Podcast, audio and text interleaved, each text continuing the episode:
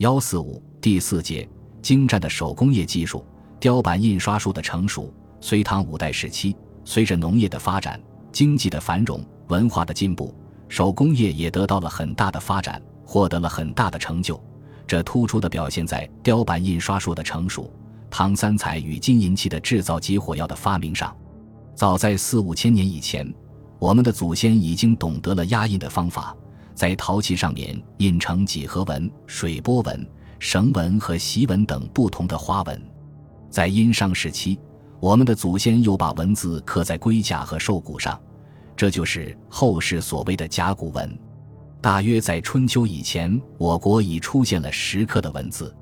到了战国时代，印章开始出现。最初，人们在捆扎简牍的绳结上抹一层泥，在泥上加盖印章，作为封口的印记。印章也叫图章。战国时的苏秦即身配六国相印。汉朝时，印章已很流行。印章上的文字，有的是凹下去的阴文，有的是凸起来的阳文，都是反写的。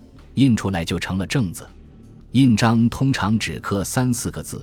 到东晋时，我国古代著名的炼丹家葛洪竹的书中，既有刻着一百二十个字的大木印。石刻到战国以后也日益流行。秦始皇统一中国以后，到处巡游刻石，此后石刻更加流行，并出现了刻字的石碑。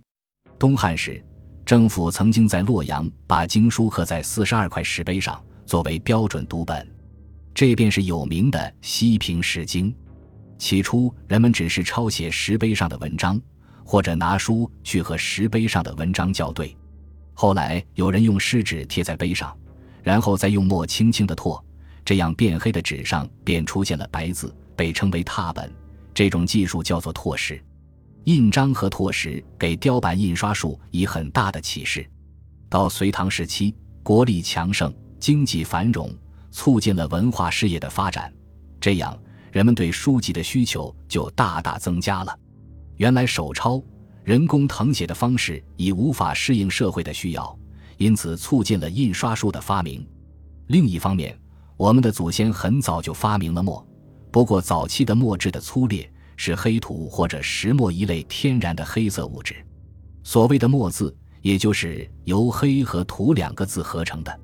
湖南长沙出土的战国竹简，上面的墨色直到现在还漆黑，这说明当时可能已经发明了用松烟制成的人造墨。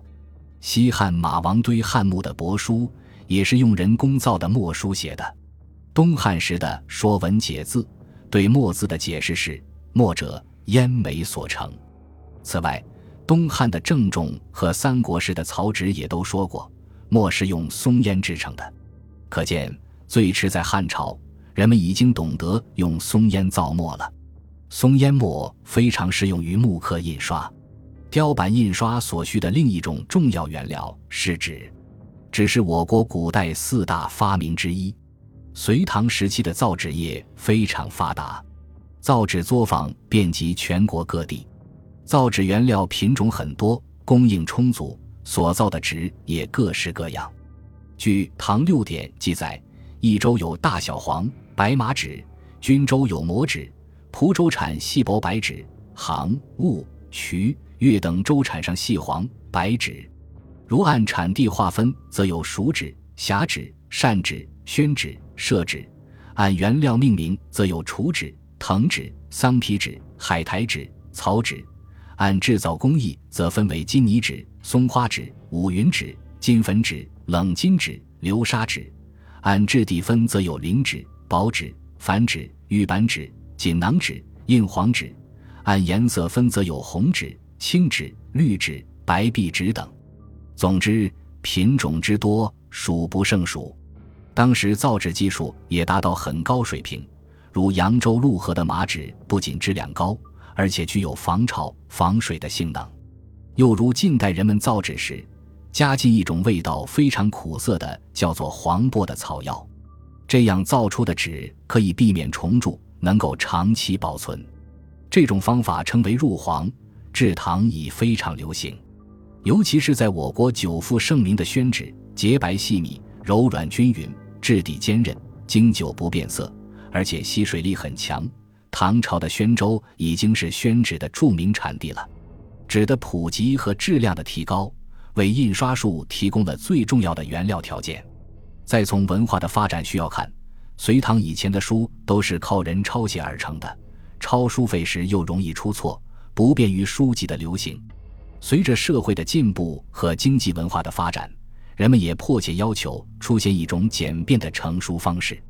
在隋唐时期大一统的国家里，随着经济和文化的日益繁荣。雕版印刷术就应运而生，并且日趋成熟。雕版印刷术通常选用质地坚硬的梨木或枣木，先锯制成一块块的木板，然后在木板上刻出凸起的阳文反字，再把墨涂在文字或图画的线条上，然后铺上纸，用棕刷在纸上刷印，这样便印成白底黑字的印刷品了。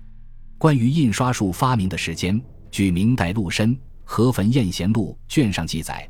隋文帝开皇十三年十二月，八尺废相已经，西令雕撰，此即印书之始。入唐以后，唐太宗曾将长孙皇后所传《女则》十篇，令子行之。从现在来看，已经发现了刻印于七百零四至七百五十一年间的木刻汉字陀罗尼印本。此外，唐安史之乱以后，作为商人纳税凭据用的印纸出现。长庆四年。元稹为白居易写的《长庆集》序文中讲到，有人拿白诗的写本和印本在街头叫卖或换取酒茶。到文宗大和年间，四川和江淮一带民间已经每年以版印历日在市场上出售，以致不等朝廷颁下新历，其印历已满天下。现在所发现世界上最早的著有确切日期的印刷品，是唐懿宗时期印制的《金刚经》。该书末尾注有咸通九年四月十五日，王介为二亲敬造。咸通是唐懿宗的年号，咸通九年是公元八百六十八年。卷首有版画，是释迦牟尼在奇树给孤独园说法图。这是一幅高三十三厘米、长三十三厘米多的木刻版画。释迦佛祖坐在中间举手示意，学生长老须菩提披袒右肩，右膝着地跪在座前。合掌恭听，诸天神围绕，神态生动，全书字迹清晰，刻镂精美，墨色浓厚而均匀，说明唐代雕版印刷已经达到一个很高的水平。五代时期政局动荡，但刻书业却蒸蒸日上，雕版印刷技术又得到了进一步的提高。这主要表现为大规模刻印文集和古代书籍。雕版印刷术的普及，加速了文化知识的传播。也使著书和刻书人易于扬名，因此兴起了刊刻私人文集之风。先是前蜀乾德五年，谭玉和尚刻印了齐师贯休和尚的《禅乐集》，之后洛阳的何宁也把自己的文集百卷刻印。后蜀宰相吴昭义又刊刻了《文选》《初学记》等书籍。五代时期刻印规模最大的是冯道建议后唐明宗雕刻的儒家经典。公元九百三十二年，身为后唐宰相的冯道看到吴、蜀等地贩卖农书、隶本、佛经、医书、字帖等各种书籍，唯独没有儒家经典，因此他建议朝廷刊印九经。从此开始，经后晋、后汉，直到后周广顺三年，先后花了二十二年的时间才全部刻成。雕版印刷术发明以后，首先传入了朝鲜。随后又逐渐传入周边国家，世界各国的印刷术大都是在中国印刷术的影响下发生发展起来的。雕版印刷术是我国古代的伟大发明，也是人类历史上的最伟大发明之一，对我国、对世界的文化发展都起着巨大的推动作用。